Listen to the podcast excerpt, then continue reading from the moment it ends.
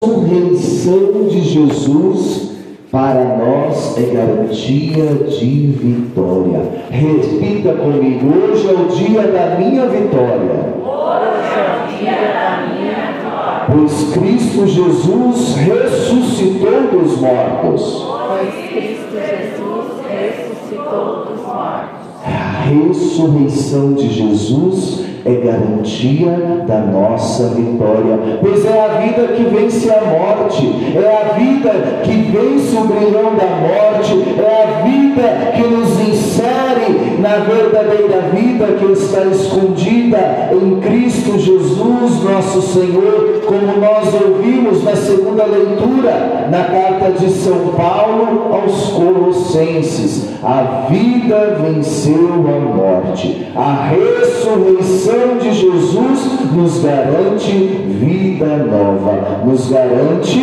vida eterna. Nós ouvimos a narrativa do Evangelho segundo São João, onde Maria Madalena vai ao túmulo bem de madrugada e assim percebe que o corpo lá não estava. E ela vai correndo até os discípulos dizer que haviam roubado o túmulo, o corpo de Jesus. João e Pedro vão correndo ao túmulo.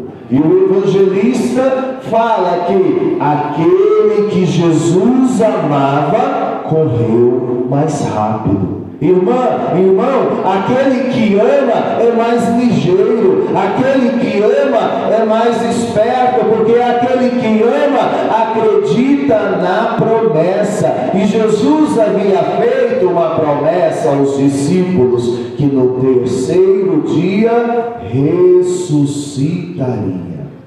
Pedro chega logo após João.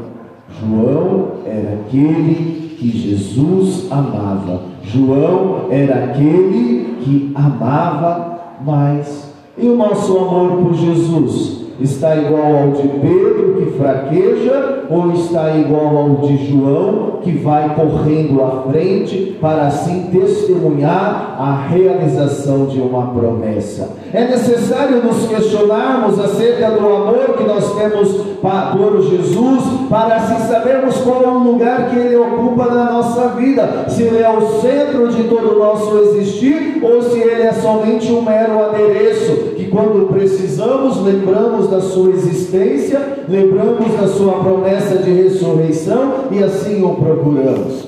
O Senhor Jesus deve ser o centro da vida do cristão católico. Ele deve ser o centro, aquilo que é mais importante, para que assim, por meio da sua ressurreição, que se dá dia a dia em nossa vida, ele vá nos libertando das trevas, ele vá nos libertando dos nossos pecados e assim vá nos reconduzindo a uma vida nova, uma vida repleta de paz, uma vida repleta de presença de Deus. João e Pedro chegaram no túmulo e encontraram o túmulo vazio, mas perceberam um sinal que Jesus havia deixado: o lençol que cobria o seu corpo estava dobrado, não no chão, mas sobre o lugar em que o corpo de Jesus havia sido colocado, dizendo: Eu fui, mas voltarei, recordando a eles que ele voltaria.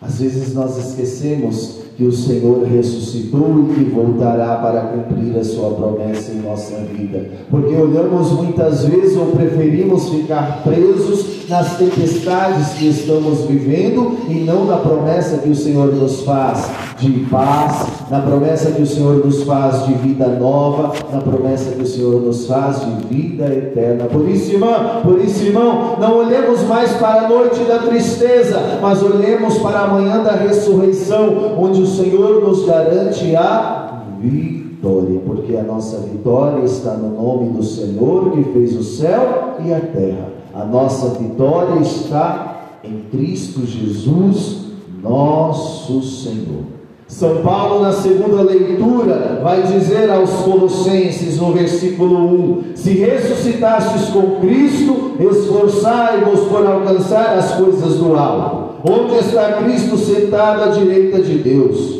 Aspirai às coisas celestes e não às coisas terrestres, pois vós morrestes e vossa vida está escondida com Cristo em Deus. Esforçai-vos por alcançar as coisas do alto. Nós somos batizados em Cristo. Pelo fato de termos sido batizados em Cristo, fomos inseridos no mistério de Cristo, fomos inseridos no corpo místico de Cristo, que é a igreja. Então, nós não podemos ficar olhando a tempestade que estamos vivendo ou que está ao nosso redor. Nós não podemos ficar presos na noite da tristeza, mas devemos ter diante dos nossos olhos a promessa de Jesus que nos leva para o Por isso que São Paulo vai dizer: aspirai às coisas celestes, não às coisas terrestres. Aspirar às coisas celestes é pensar que um dia o Senhor vai nos chamar para estar na tua presença e a nossa vida vai acabar, e assim precisaremos oferecer, apresentar a Ele uma vida pautada na promessa que Ele nos fez, uma vida pautada no amor, na caridade, na misericórdia. Porque aquele que ressuscita com Jesus, aquele que procura viver plenamente o seu batismo, ele começa a ser diferente. Ele começa a ser diferente daquilo que o mundo nos apresenta,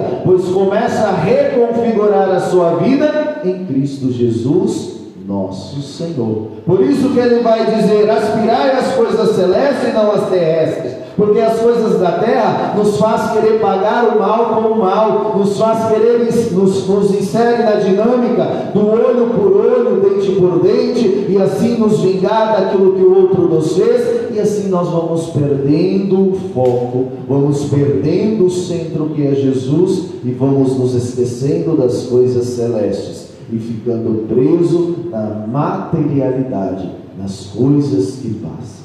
Irmão, irmã, deixemos que a ressurreição do Senhor Jesus nos insira a partir de hoje na vida nova que Ele nos apresenta, que Ele nos oferece. E só conseguiremos ser inseridos nesta vida nova quando dermos livre acesso ao Senhor em nosso coração e deixar que dia após dia Ele vai entrando na nossa vida, vai entrando em nosso coração e vai transformando tudo aquilo que era velho, e vai transformando tudo aquilo que estava morto em vida nova.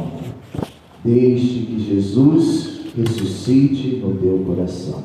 Deixe que Jesus te ressuscite para uma vida nova, onde assim eu, você, todos nós seremos reconfigurados na sua promessa de vida eterna, na sua promessa de luz. E assim testemunharemos fielmente, dia após dia, o Senhor Jesus que assim nos convidou para sermos suas testemunhas. Amém? Amém.